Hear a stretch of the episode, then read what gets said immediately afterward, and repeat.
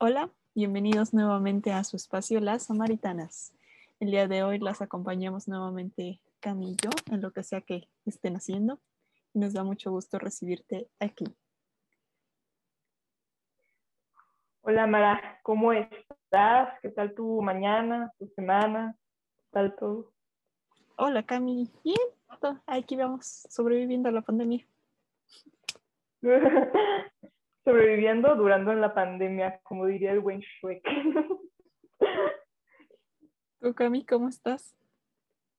Ay, igual, bien, ha sido una mañana tranquila, productiva, aquí trabajando, estudiando, algunas cositas del podcast, del Instagram, que si no nos siguen somos dos guion bajos samaritanas, ahí nos buscan, nos encuentran así.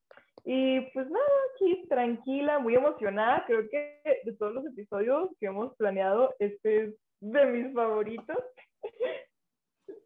no solo porque me encanta hablar de este tema, que es la vocación de la mujer, sino también porque me gustó mucho. No sé, me gustó mucho lo que tenemos planeado para hoy. Vamos a ver si quienes nos están escuchando también les gusta. Esperamos que sí, les preparamos unas bonitas sorpresas. Tenemos un crossover bastante peculiar de varios universos y varios personajes. Endgame y Hebreos 29 se quedan cortos. no, no es cierto, Padre Borre, no es cierto. No sé, no, no me excomulgue. Sí, en su parroquia. y bueno, pues siguiendo la línea de lo que habíamos estado hablando la semana pasada acerca de la dignidad como hijas de Dios. Creo que es muy importante tener muy en claro que la primera faceta de nuestra identidad como cristianos en general y también como mujeres cristianas, obviamente, es que somos hijos muy amados del Padre. Sin embargo, hay otra identidad que se deriva de la identidad de hijos de Dios, que es también la ahora sí que como que este significado como ser humano, aquello a lo que estamos llamados, es decir, nuestra vocación es otra parte muy importante de la identidad. Y normalmente cuando escuchamos vocación, a veces lo relacionamos a la prepa como a lo que tengo que estudiar por las materias de orientación vocacional o pensamos en una vida religiosa, pero realmente sí la vocación es un llamado, pero todos tenemos un llamado al amor el detalle es que la forma de expresar el amor va cambiando en cada persona y va dependiendo de cada misión. Y en este caso, la mujer tenemos una vocación muy peculiar y muy específica. Exacto, una vocación que nos fue encomendada desde nada más y nada menos que el primerito de los capítulos de El Génesis. Mar, un poquito. ¿Qué dice esta cita? ¿Qué nos muestra? ¿Qué nos expresa?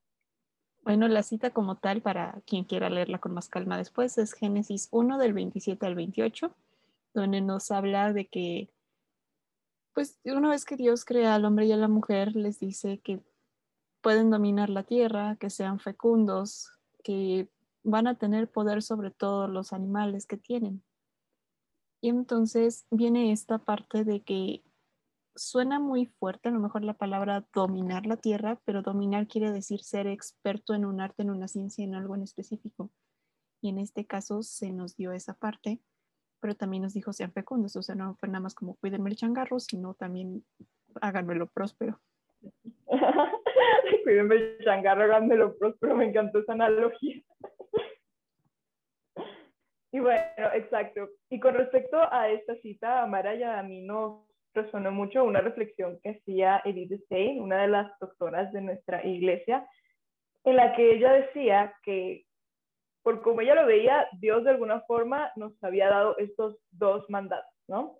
Nos había hecho su imagen y semejanza y nos dio estos dos mandatos. Uno es dominen y sometan la tierra, que Mara ya explicó a qué se refiere específicamente esto de dominar y de someter, son palabras fuertes, pero tiene un significado bonito en el contexto bíblico. Y por otro lado nos dice sea fecundos y multiplíquense. Y Edith Stein lo que dice es que él nos dio ambas misiones, tanto al hombre como a la mujer. Sin embargo, se podría decir que la misión de dominar de alguna forma la imprimió en la identidad del hombre. mientras que la de ser fecundos y multipliquen se la imprimió en la identidad de la mujer. La primera vez que yo vi esto fue como se me prendió mi, no sé, mi, alerta de machismo, ¿qué está pasando aquí? ¿Qué me está diciendo Edith Stein? Pero no es nada de eso. ¿okay? No se refiere a que las mujeres no estemos llamadas, por ejemplo, a las cuestiones de liderazgo, a las cuestiones de cuidar, de también nosotras aprender a cómo hacer un poquito más, más próspero y más bonito este mundo que nos encomendó Dios, sino que nosotras lo vemos así, ¿ok? Digamos que es como si tu mamá te mandara a ti y a tu hermano a la tienda, ¿ok? Los manda a los dos. Y a tu hermano le dice, me tienen que traer una coca. Y a ti te dice, me tienes que traer tortillas, ¿ok? A cada uno les da el recado, o sea, les da un recado a cada uno. Pero la responsabilidad de traer tanto la coca como las tortillas, que son igual de importantes porque buena familia mexicana necesita coca y tortillas para comer. la misión de traer ¿Cómo no? La misión es de los dos. O sea, si bien tu mamá no te, no, no dio como tal el recado de la coca, o en tu papelito únicamente dice tortillas, la coca también es tu responsabilidad, también la tienes que traer. Y lo mismo con tu hermano, tu hermano es tan responsable de las tortillas como tú. Esto es como un funda, esto que nos referimos de que en el hombre está impreso el tema del dominio y en la mujer el tema de la fecundidad, tiene que ver con un principio de teología del cuerpo que nos dice que nuestro cuerpo revela lo que hay en nuestra alma y lo que Dios quiso poner en nuestra alma. Entonces, no es que los hombres no están llamados a la fecundidad, obviamente lo están y están llamados a ser fecundos de las muchas maneras en que podemos ser fecundos, es de lo que justamente les vamos a hablar en un rato. Sin embargo, digamos que ellos tienen como que el recado de, como de, este de dominar y someter la tierra, ¿no? Y este recado también se lo pasan a la mujer para que la mujer en complementariedad y como ayuda mutua, que son ambos, puedan juntos dominar la tierra y lo mismo en el ramo de la fecundidad. Y tener en claro que es como esta parte de, puedes tener la teoría como en todas las carreras, como en todas las áreas, pero necesitas tenerla junto con la parte práctica. Entonces digamos que uno investiga y el otro es como, ahora cómo lo vamos a aplicar. Entonces por eso van ambos de la mano porque también nos hemos asociado mucho esta parte de que sean fecundos y lo tienen desde las culturas antiguas que siempre han pintado a la mujer como esta parte de fecundidad solamente cuando da hijos o cuando producía este, las flores, alguna cosa, ¿no? Sin embargo, la fecundidad va más allá y nos lo menciona nuevamente, por si alguien lo quiere anotar, Gálatas 5 del 22 al 23, donde nos mencionan los frutos del Espíritu Santo, los cuales es, digamos, a lo que estamos llamados a dar. ¿Cómo saber que un amor es real, una, lo que estamos haciendo es realmente fecundo? Pues tiene que dar los siguientes frutos. Tiene que dar amor, tiene que dar gozo, tiene que dar paz, paciencia, benignidad, bondad, fe, mansedumbre, templanza. Y esto es lo que nosotros estamos llamados a dar esa fecundidad, a producir en el mundo. No solamente a tener el conocimiento, sino que tiene que haber un resultado. Exacto, aquí la parte más, más importante es que justamente cuando Dios dijo multiplíquense y sean fecundos, cuando ordenó esto en el Génesis, no nos está diciendo únicamente tengan hijos a como del lugar.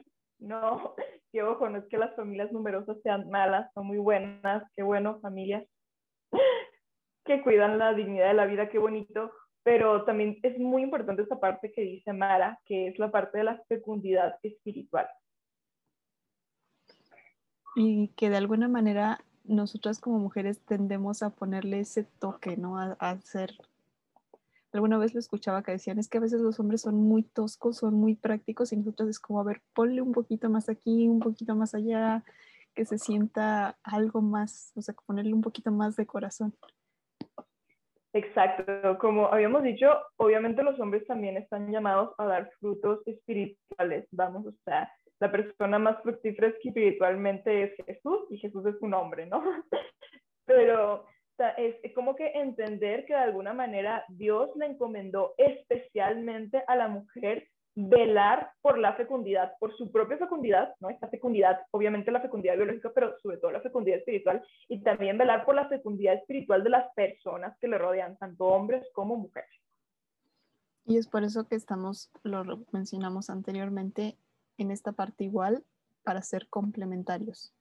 Lo volvemos a decir, salimos nosotras mujeres de la costilla para que somos iguales, no salimos, no somos más, no somos menos, estamos a la misma par y cada uno tiene actitudes, habilidades diferentes, pero que al final trabajan juntos. Eso quiere decir, yo aprendo de ti, tú aprendes de mí.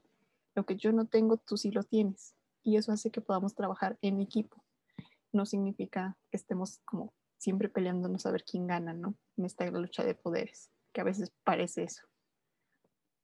Exacto, o sea, a veces pareciera que creo que a veces el problema es que cuando existen diferencias entre dos personas, sobre todo cuando pensamos en las diferencias entre un hombre y una mujer, que son pues diferencias obvias, son diferencias que puedes ver incluso, esto hace que a veces pensemos que, ah, no, pues están, están llamados a luchar, a competir, ¿no? Porque creo que a veces igual nos hemos metido mucho en este tema de que, por ejemplo, el tema de la lucha por los derechos de la mujer es una lucha en contra de los hombres, porque creo que hay muchas personas que lo ven así, sin embargo, no es así es como, a ver, o sea, no somos tú versus yo, somos tú y yo contra un problema específico, como puede ser violencia, machismo, etcétera, ¿no?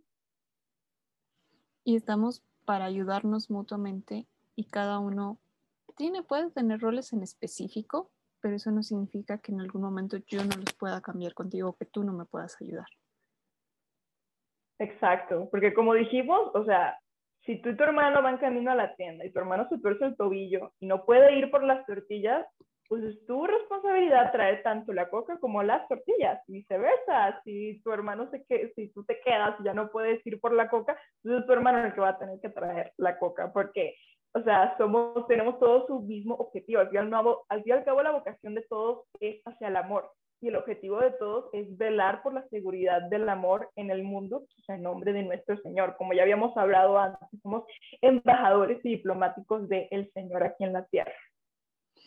Mi director en la escuela de medicina tendió a decirnos que tenemos que aprender a tolerarnos y la tolerancia es la convivencia armónica de las diferencias y eso es algo que tenemos que aprender a hacer. Estamos conviviendo todos en el mundo, entonces tenemos que tratar en la medida de lo posible de tolerarnos, ¿no? Por ahí lo, de, lo, lo parafraseo de Martín Valverde que dice, Jesús nos dijo, ámense.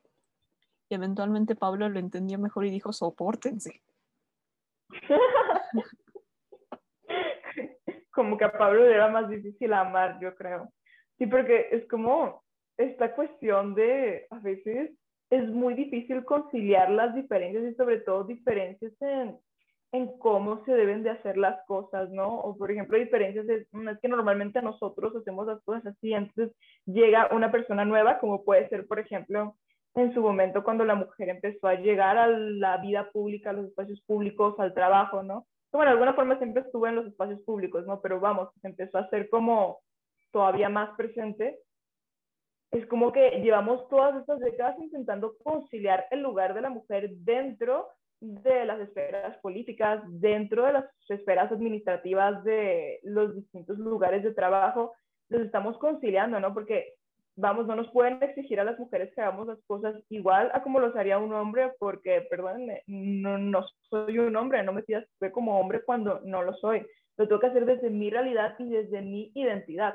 Y creo que eso es algo que es como muy importante. A mí algo que me ha sanado muchísimo este año es que me digan, tu identidad como mujer es válida y es importante. O sea, obviamente no es, o sea, no es que, no es que puedas hacer las mismas cosas tal cual como las hace un hombre, es que puedes ser igual y muchas de las cosas que hace él, pero las tienes que hacer es a tu manera, desde tu propio llamado, justamente a la fecundidad, que es a lo que vamos a entrar. ¿Cómo es que las mujeres somos fecundas? Vamos a ver cómo está esto.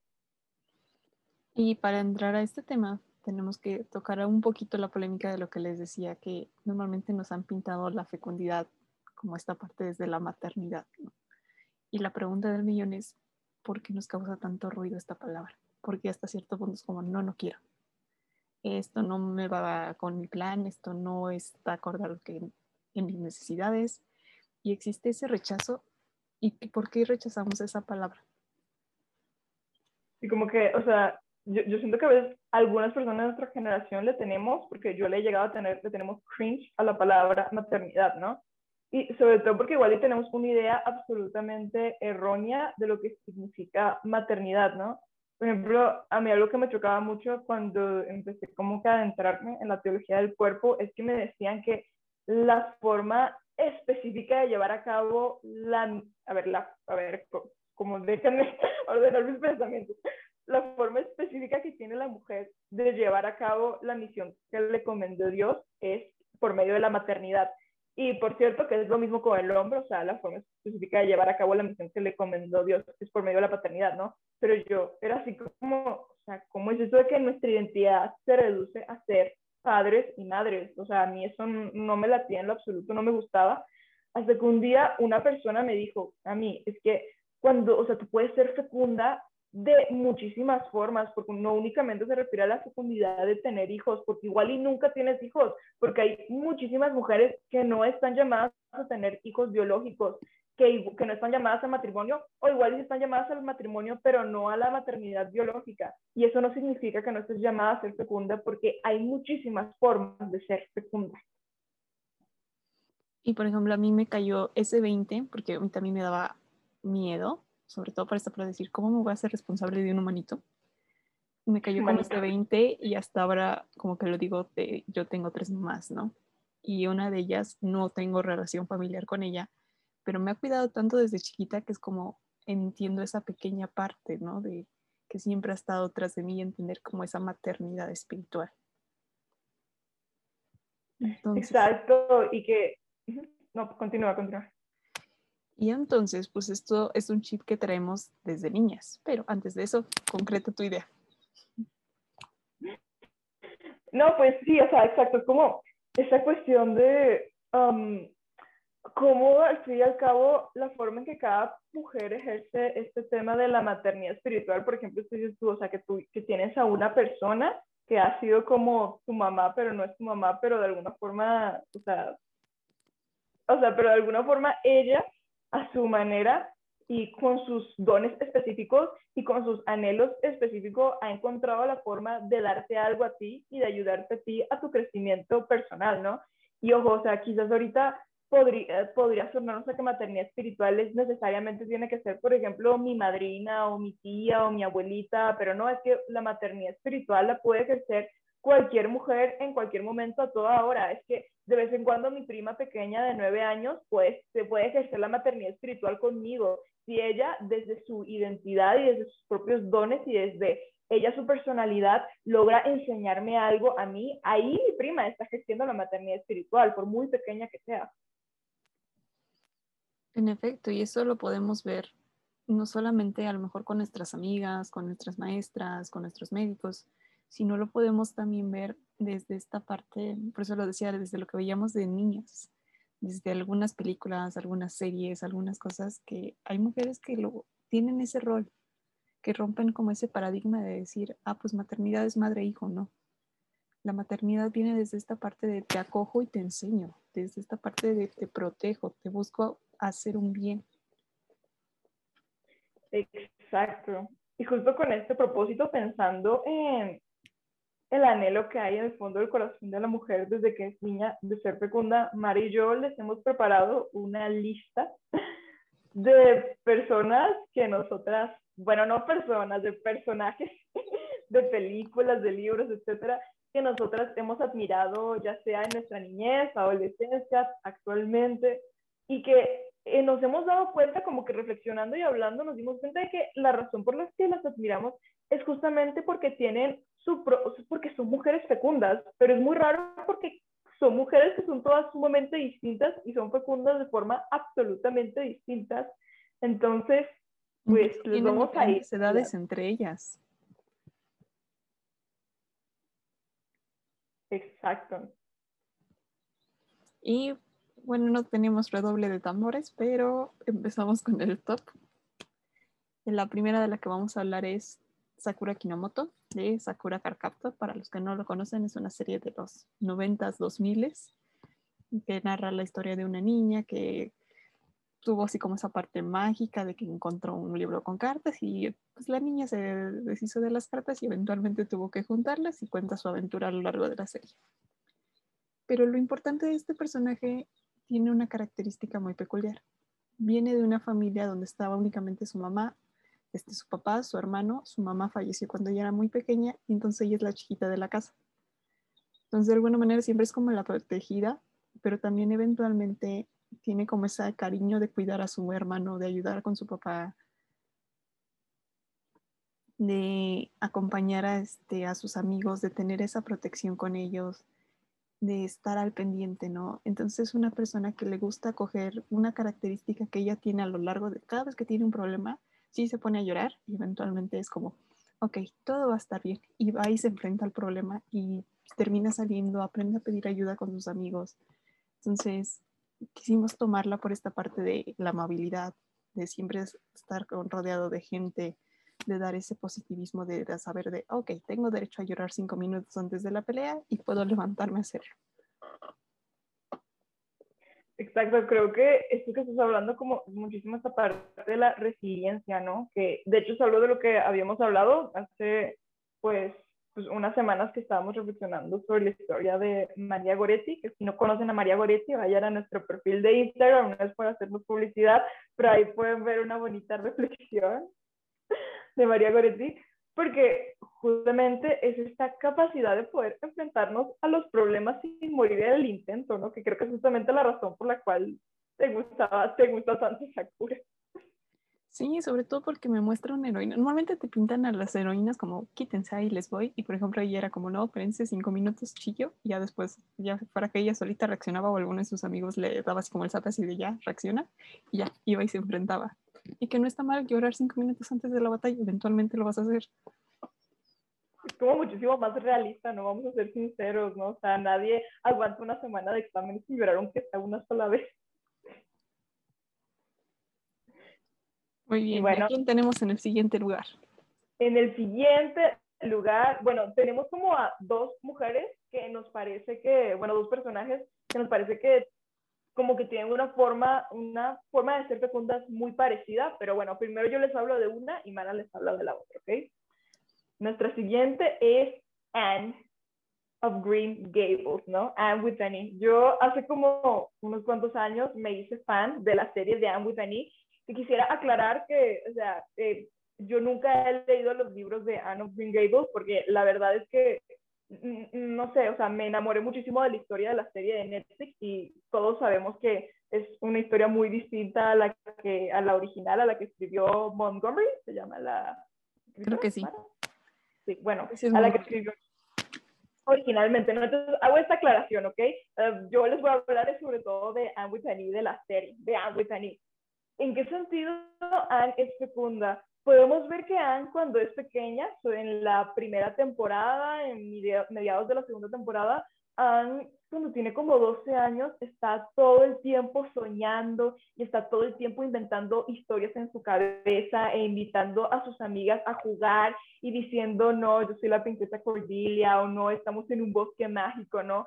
Está, yo creo que una, pues, una forma de ser fecunda con igual la que yo me identifico mucho porque yo de pequeña igual tenía una imaginación bien volada y es hermoso ver, o sea, sobre todo ver primero cómo ella de pequeña logra a partir de su imaginación, logra crear como que mucha alegría en donde va, alegría en ella misma porque pues ella pues de pequeña eh, pues, era huérfana y tuvo una vida muy difícil y justamente lo que la ayudó a sobrepasar todas estas cuestiones fue su imaginación, fue este mundo tan bonito que se creó en su, en su, o sea, dentro de su cabeza, ¿no? Y ojo, no estamos hablando de que estaba loca o algo así o que estaba ensimismada, sino que de alguna forma esto le daba algún consuelo. Ella sentía que el mundo estaba lleno de posibilidades, a pesar de que era una huérfana, de que había mucha, de que, pues, de que no tenía nadie que la quisiera. Ella sentía que el mundo estaba lleno de posibilidades. Y conforme ella va creciendo, empezamos a ver que de alguna forma no pierde este toque de ser imaginativa y de ser creativa, pero cómo lo va aterrizando poco a poco, ¿no? Entonces ya no se trata de ser imaginativa para crear juegos divertidos para sus amigos, sino ser imaginativa para resolver, por ejemplo, un problema que existe en su pueblo con unos ladrones o, por ejemplo, para enfrentarse a unos señores que querían quitarle la imprenta de la escuela, ¿no? Entonces aquí empezamos a ver cómo la imaginación de Anne sigue siendo sumamente fecunda y fructífera, pero conforme va creciendo también va madurando. Y esa es otra forma en la que las mujeres podemos ser fecundas, por medio de nuestras ideas, por medio de nuestros sueños. Conforme los vamos madurando, podemos incluso ver todavía más los frutos de estos sueños. Y algo que tenemos que tener en cuenta, como lo mencionó Cami, no es esta parte así como de que estoy viviendo en un mundo ficticio. El niño tiene la característica que le gustan los juegos de simulación. ¿Esto qué quiere decir? Que va a jugar a imitar o a, meterse en situaciones que normalmente haría un adulto decir, voy a jugar a la casita, voy a jugar a esto, que era lo que hacían. Y aunque parecen personajes muy diferentes, es por eso que pusimos aquí a Barbie. Barbie ha sido yo creo que un icono que ha sido muy criticado en estos últimos tiempos, sin embargo tiene un origen muy peculiar. Es una muñeca que tuvo su origen en los años 60 porque realmente hubo una chica que se llamó Barbie Millicent Roberts, donde la mamá se dio cuenta que cuando era pequeña ella disfrutaba de jugar con roles adultos, de jugar a la doctora, al chef, a la gimnasta, etc. Entonces tuvo la idea de crear esta muñeca con la idea de que las niñas pudieran jugar a estos roles, que no nada más fuera como, ah, voy a cuidar a al bebito o alguna cosa así. Y literalmente las amigas de Barbie, los amigos que tenía Barbie, eran los amigos que tenía realmente la niña que los convirtieron en muñeca. Oh. Precisamente de ahí venía la idea de sé lo que quiera hacer, ¿no? Desde hace 60 años de que era como esa invitación con las niñas de, de juega. De hecho, si en algún momento alguien, alguien busca en Wikipedia, puede encontrar que dice, este, pues que tiene más de 300 carreras Barbie, desde la parte de la ingeniería, de ser doctora, de ser gimnasta, de ser piloto, y que de alguna manera, aunque mal, ha sido criticada y mal vista por algunos, es realmente el objetivo que tiene la muñeca, de invitarte a soñar, a hacer lo que tú quieras, a jugarlo, pero eventualmente serlo. Entonces yo toda la vida fui la niña Barbie. De hecho, a mí desde que me dieron mi primera muñeca doctora dije, yo voy a ser doctora. Y si en algún momento alguien revisa la historia anterior, pues tanto en las películas como en su momento cuando existían las, los fotocuentos de las revistas, ese era el objetivo de Barbie, de ayudarte a ser una mejor niña. Exacto, además como que esta parte como de ayudarte a soñar, o sea, yo recuerdo muchísimo cuando yo era pequeña, a mí me encantaba la propaganda de Barbie. Entonces dirán, eso era marketing, era para que tus papás te compraran Barbie. Está bien, pero el punto es que a mí me dejó algo muy bonito, la propaganda en la que decía, sé lo que quieras ser, es una Barbie girl, ¿no? Entonces aparecía Barbie siendo astronauta y Barbie siendo maestra y Barbie siendo presidenta de los Estados Unidos y yo creo que hasta cierto punto es como que una invitación a decir, o sea, eso que tú sueñas ahorita, que puede ser realmente, lo puede ser, ¿no? Entonces, siento que es como esta parte muy bonita, ¿no? Entonces, creo que por eso relacionábamos tanto a Barbie y a Anne, porque sentimos que ambas son personajes que nos inspiran a soñar y que aparte nos dan la esperanza de que los sueños que tenemos cuando somos pequeños pueden madurar y convertirse en cosas reales, ¿no? Sea, igual y yo de pequeña soñaba con ir al espacio y la verdad ahorita dudo mucho que alguna vez vaya a ir al espacio, pero justamente porque he ido creciendo y mis sueños han ido madurando, pero una parte de mí no ha perdido aún como que esta esperanza de que los puedo cumplir, ¿no? De que puedo ser, yo qué sé, todavía no estoy muy segura de qué es lo que quiero ser dentro de 10 años, ¿no? Pero de qué Mara, o sea, tantos años jugando a la doctora y ya ahorita está a punto de ser ya doctora, ya bien, bien, bien, ¿no? Ténganle sus oraciones, por cierto, que ya se le acerca el ENAR. no está para saberlo, pero. Exacto. Entonces, esta cuestión, ¿no? O sea, de ser fructífera, ser fecunda en tus sueños y también ser fecunda en la forma en la que, en la creatividad para llevar a cabo esos sueños, porque si algo es, son tanto Anne Shirley Cuthbert como Barbie, es personas creativas. Yo creo que ahí también está esta preciosísima fecundidad que tienen. Mara, ¿quién es nuestra siguiente gran personaje. Por favor, dínoslo, es de los que más nos emocionan. Hermione Granger. Pam, pam, pam, pam, pam, pam. No podíamos no ponerla en el paquete. Digo, creo que fue un personaje que nos marcó muchos a los niños de los 2000 y a todos. Yo soy de la generación que si hoy lee libros es gracias a J.K. Rowling porque fui la que se indujo al mundo de la lectura por ella. Exacto, y bueno, Hermione. A ver, ¿por qué? ¿Qué tiene Hermione de segunda para ti, Mara? Creo que lo hemos visto sobre todo que la han ocupado inclusive dentro de los posts que dicen es que sin Hermione, Harry y Ron hubieran muerto en el capítulo 2 o en el minuto 30 de la película. Si bien les recordaba como la niña sabelo todo, que todo lo que preguntaban era como yo, yo, yo, yo lo sé. Hermione tiene esta característica de que, vuelvo al punto, este conocimiento teórico lo llevas al punto práctico a cómo a realizarlo, a que trabajaba por, por esforzarse, porque recordemos que la catalogaban como sangre sucia porque no venía de la misma línea, de todo. Y sin embargo, ella nunca se lo vio como limitante, era como, pues me esfuerzo. A lo mejor no lo sé todo porque no vengo de una familia así, pero puedo aprenderlo de un libro. Y esto que aprendí, eventualmente lo voy a ir aplicando. Entonces, como que ella nunca tuvo ese límite, nunca después como de, aquí me quedo. Exacto, y es que la inteligencia es una, también una forma muy importante de ser fecunda. Si alguna vez te dijeron que, pues, no sé, que la iglesia quiere niñas que sean tontas, pues perdóname, pero esa persona o te mintió o realmente no tiene ni idea de lo que es la iglesia, porque todo lo contrario, o sea, yo creo que si algo necesita tanto mundo como la iglesia, como Dios mismo, es chicas que se atrevan a pensar y que no tengan miedo de decir lo que piensan, ¿no? Porque yo creo que algo hermoso de Hermione es que Ron y Harry se la pasaban burlándose de ella porque todo el día estaba en la biblioteca, porque todo el día estaba leyendo, porque se obsesionaba con los exámenes, etcétera.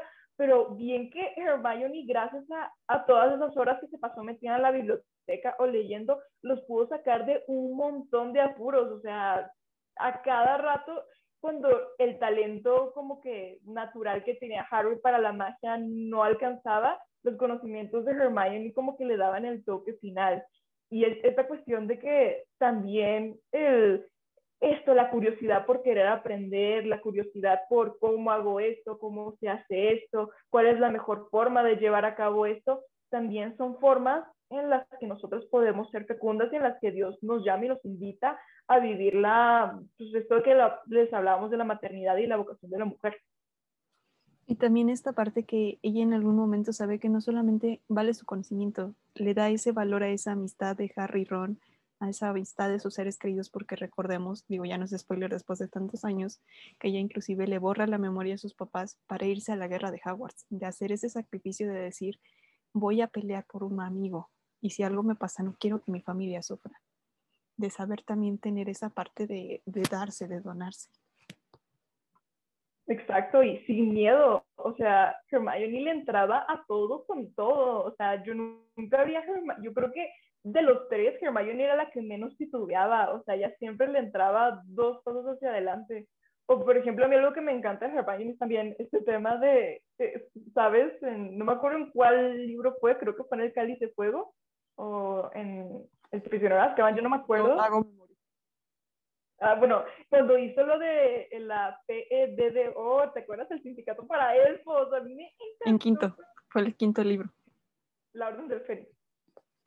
Pues ahí cuando, hizo el sindicato para elfos, ¿no? O sea, es para los que no han leído los libros de Harry Potter, hay una parte en la que Hermione se siente muy eh, o sea, se siente como muy indignada por la forma en la que tratan a los altos domésticos, como a Dobby, por ejemplo, eh, de que pues de que como que no tenían derechos y de que son sujetos a ser propiedad, o sea, porque pues eh, la mayor parte eran esclavos, o sea, tú los podías comprar y tener un elfo doméstico trabajando en tu casa sin salario, porque simplemente era de tu pertenencia, y Hermione se levantó, levantó la voz en contra de eso, ¿no? Y ella con toda su inteligencia y con toda su capacidad para dialogar, para escribir, de verdad se esforzó y trabajó para poder hacer algo por los servos domésticos del mundo mágico. Y también como esta parte de que al principio Harry Ron nuevamente le decía, estás loca, a nadie le importa, así son las cosas. Pero Hermione no le importó, ella sabía que estaba mal y conforme fue creciendo después y cuando se hizo ministro de magia y así, trabajó por los derechos de los servos domésticos. Y es como, wow, esta mujer no solamente era inteligente, sino como decía Mara, también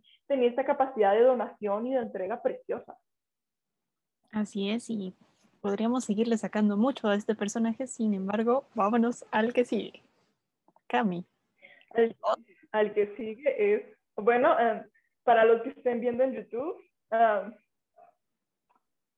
soy fanática de Star Wars y por supuesto el siguiente personaje de la lista es nada más y nada menos que la princesa Leia Organa. Yo de verdad que yo crecí admirando a la princesa Leia porque yo de pequeña jugaba muchísimo a Star Wars con mi hermano y con mis primos. Y recuerdo que mi prima siempre quería ser Padme, que Padme es justamente la mamá de la princesa Leia. Y bueno, a mí como que de alguna forma siempre me tocaba ser la princesa Leia, pero conforme fui creciendo, de verdad, creo que Leia ha sido como que una parte muy importante para mí porque, a ver, es una princesa, ¿ok? O sea, es tal cual una princesa. Y yo como buena niña que era fan de todas las princesas, me encantaba que tuviera el título de princesa. Pero es como una princesa muy fuera de lo convencional, que igual y hoy en día no es tan fuera de la convencional porque hay muchísimos otros ejemplos de princesas como ellas, pero para la época en la que salió en los años 70 sí que era poco convencional. Porque en la primera película de Star Wars, la primera que salió, la de em, Una Nueva Esperanza, se trata de que eh, los, de que el protagonista, Luke Skywalker y Han Solo, el coprotagonista, tenían que ir a rescatar a la princesa Leia de la base del imperio, de la Estrella de la Muerte. Y cuando llegan y como que la sacan de la celda, empiezan a llegar los soldados de la base y los empiezan a atacar. Y Leia viene y les dice, dame el arma y abre una alcantarilla y le dicen, ¿qué estás haciendo? Y ella dice, alguien nos tiene que sacar de aquí. Y esa frase es wow, o sea, Leia, a pesar de que de alguna forma estaba, o sea, la acababan de sacar de una prisión, la habían torturado, estaba pues, yo me imagino que estaba como que emocionalmente dañada y aún así tuvo la capacidad de ejercer este liderazgo circunstancial, que es lo que nosotras más hemos encontrado de fecundidad en Leia, que es justamente esa capacidad de liderazgo, de ser libre de liderar, o sea, de organizar a la gente, porque justamente en las nuevas películas de Star Wars que han salido, cuando la princesa Leia es más grande, ella es la líder de toda la rebelión, ella es la encargada de coordinar las naves, de coordinar a los soldados, de coordinar a todo el mundo, y lo hace de una forma estupenda y sin perder nunca este carisma de ella, sin perder como que, es como que este combinación perfecta entre dureza y también dulzura, porque tiene un poquito de las dos, entonces es algo que nos parece una forma muy hermosa en que las mujeres ejercemos la fecundidad. Piensa en todas las presidentas que existen hoy en día, las senadoras, las diputadas a las que aspiras, pues nosotros vemos justamente en Leia el arquetipo de todas estas mujeres que se atreven a agarrar la batuta.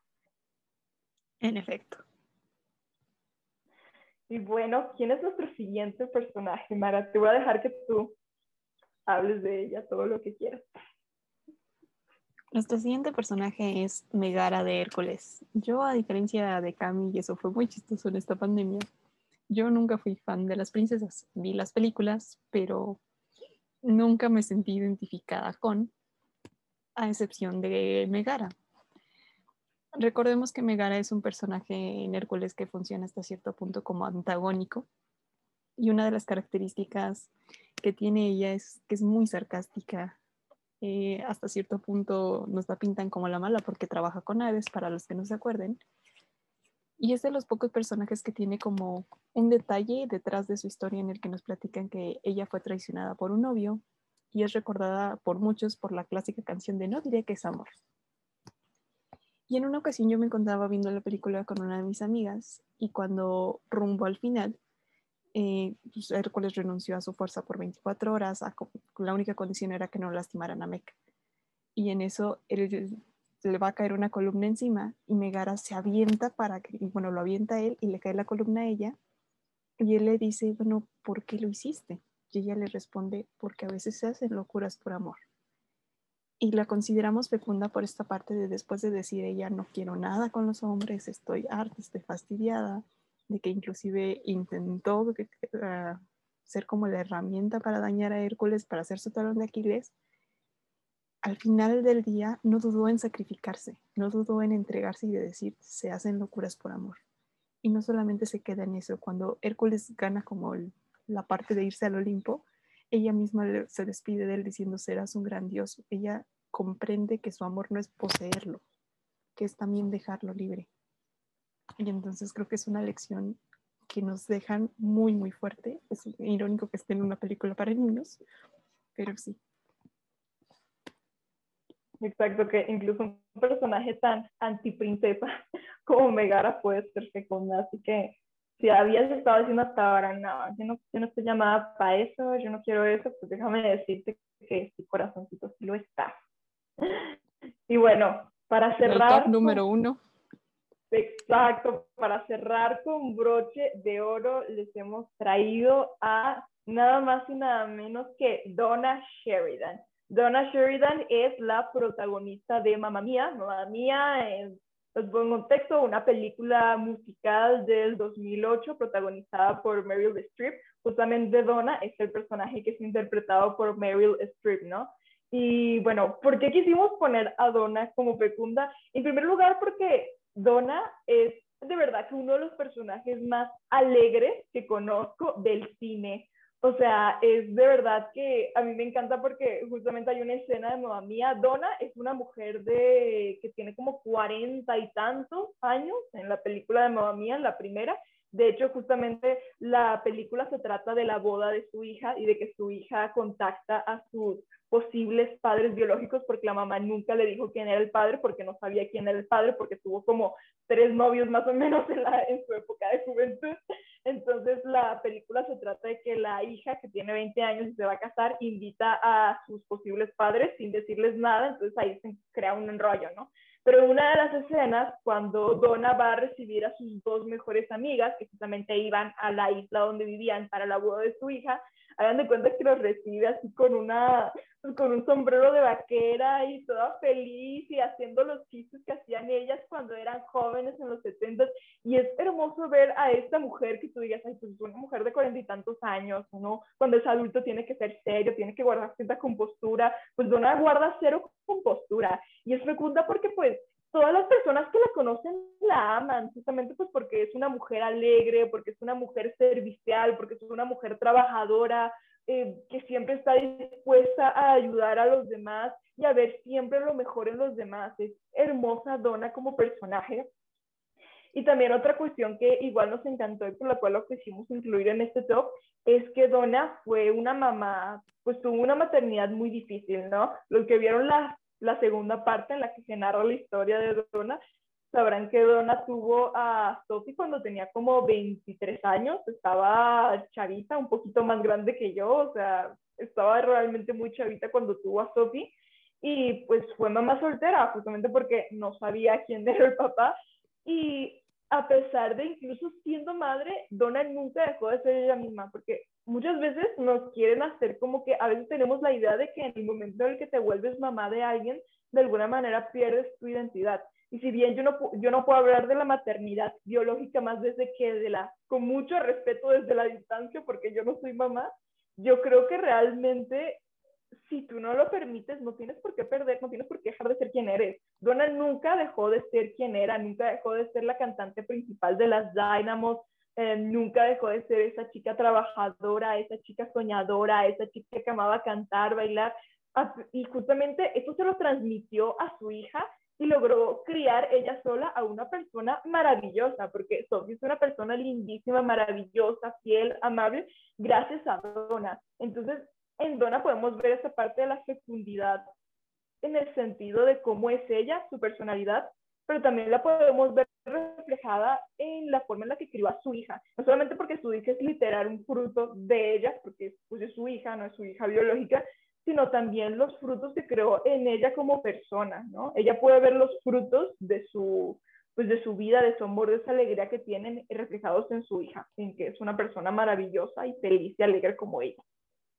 Y que justamente esa maternidad no la, no la truncó, no la amargó, como a veces nos, nos lo pintan, sino que ella siguió adelante. Creemos que realmente es una decisión más de cada persona que realmente algo que suceda. El decir, ah, pues mis hijos me estorban, no, vépate. Tus hijos te estorban o mejor les das tu tiempo, te lo quitan o mejor se lo das. Así de simple. Y creo que es la parte que podemos ver nuevamente de, de que estás llamada a donarte, a darte. Y esa parte es tu vocación. A eso se refiere con que seas fecunda. Todas estas mujeres tienen ese, cada una en su distinta peculiaridad, pero ese ejemplo de decir, esa donación, ese me doy, hace que exista un fruto más adelante en alguien más. Exacto. Y es que no podemos hablar acerca de ser hijo de Dios, acerca de ser cristiano, sin hablar de la donación y de la entrega. Y eso es algo que a la gente le incomoda mucho. ¿Cómo es esto de que yo no estoy en primer lugar? ¿Cómo es esto de que tengo que sacrificar cosas por los demás? Eso no me gusta, no me late, me incomoda.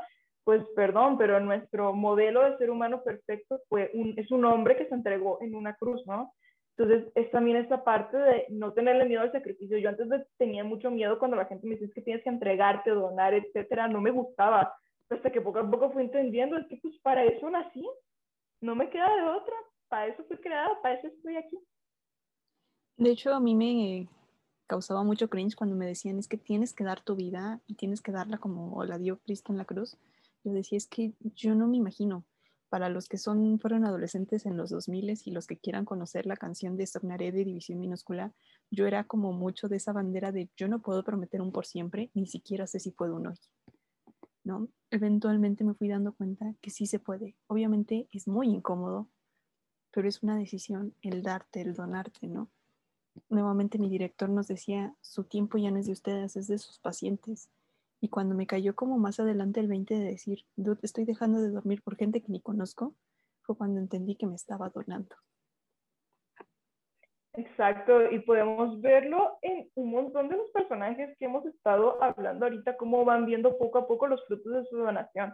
Pienso, por ejemplo, en la princesa Leia, todos los años que dedicó a la lucha rebelde, fueron años que sacrificó y que entregó por una causa en la que ella creía y le ha de haber costado mucho, pero los frutos que generó son inigualables porque al fin al cabo lograron vencer al imperio y después a la primera orden, fans de Star Wars me entenderán, pero lo lograron. Imagínense con Donna después de todo lo que luchó y de todo lo que peleó, todo lo que tuvo que haber pasado para poder sacar a su hija adelante. Justamente en la escena final de Mamma Mía 2, se trata de Donna viendo a Sophie una, como una mujer hecha y derecha, ya con su propio hijo, y viéndola con amor y sintiéndolo, valió cada instante y lo volvería a hacer otra vez con tal de ver esto. Esos son los frutos del sacrificio y de la donación que yo hice y que tenemos que aprender a darnos, a saber que es esta parte de decir, sí está bien y puedo entender la parte de no puedes dar lo que no tienes, pero también muchas de las veces la única manera de sanarte, la única manera de aprender es dando, es entrando al juego. Puedes verlo desde lejos, pero nunca se va a comparar a estar haciéndolo. Entonces, a eso los queremos llamar. La Biblia nos menciona en Proverbios como este tipo de donación y esta parte de fruto como las cualidades de una mujer virtuosa. Entonces, eso es lo que queremos invitarte, que dentro la vocación que tengas, la manera en que lo tengas que expresar, que seas virtuosa, que des ese fruto y esa fecundidad a donde vayas, con quien vayas y con lo que hagas. No hay una regla en específico para que lo hagas. Exacto, y justamente su tarea del día de hoy va a ser que piensen en cómo son fecundas ustedes.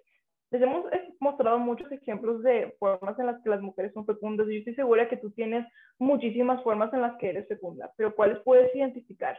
Y no solamente identificarlas, sino trabajarlas más, explotarlas más porque tienes algo muy importante que dar al mundo y en verdad que sería una tristeza que nos quedáramos sin poder ver esa enorme fruto que tienes que dar. Lo vuelvo a repetir, la época de la escuela del uniforme, de todas peinadas iguales y todas vestidas iguales y todas hagan la libreta igual, ya pasó. Creo que tenemos la posibilidad de hacer lo que nosotras queramos cada una con la esencia nos gusta mucho cómo lo describe Santa Teresita del Niño Jesús, que dice, cada flor es diferente, cada flor da un aroma diferente, una fragancia diferente, y así son las personas en el mundo. Entonces, busca tu esencia, busca tu manera de ser santo, de llegar a esa vocación y hazlo. No le copies el examen al de al lado porque es un examen completamente diferente al tuyo. Tu examen es único y peculiar, entonces hazlo de la mejor manera que puedas. Y bueno, ya con esto nos despedimos por el día de hoy. Les recordamos que nos sigan en nuestro canal de YouTube, Las Samaritanas, en nuestra cuenta de Instagram, dos guion bajos samaritanas, porque ahí les vamos a estar, ahí sí les estamos compartiendo contenido diario, chistes, reels, cosas, las locuras que se nos ocurren en la madrugada, todas esas cosas las compartimos allí. Así que no dejes de seguirnos y de compartir esa forma especial que tienes de ser fecunda, querida samaritana. Y redime a tus personajes de la infancia. Cuéntanos qué veías, cuáles eran tus personajes favoritos y qué aprendiste de ellos. Con eso los dejamos y nos vemos en el próximo. Adiós. Bye.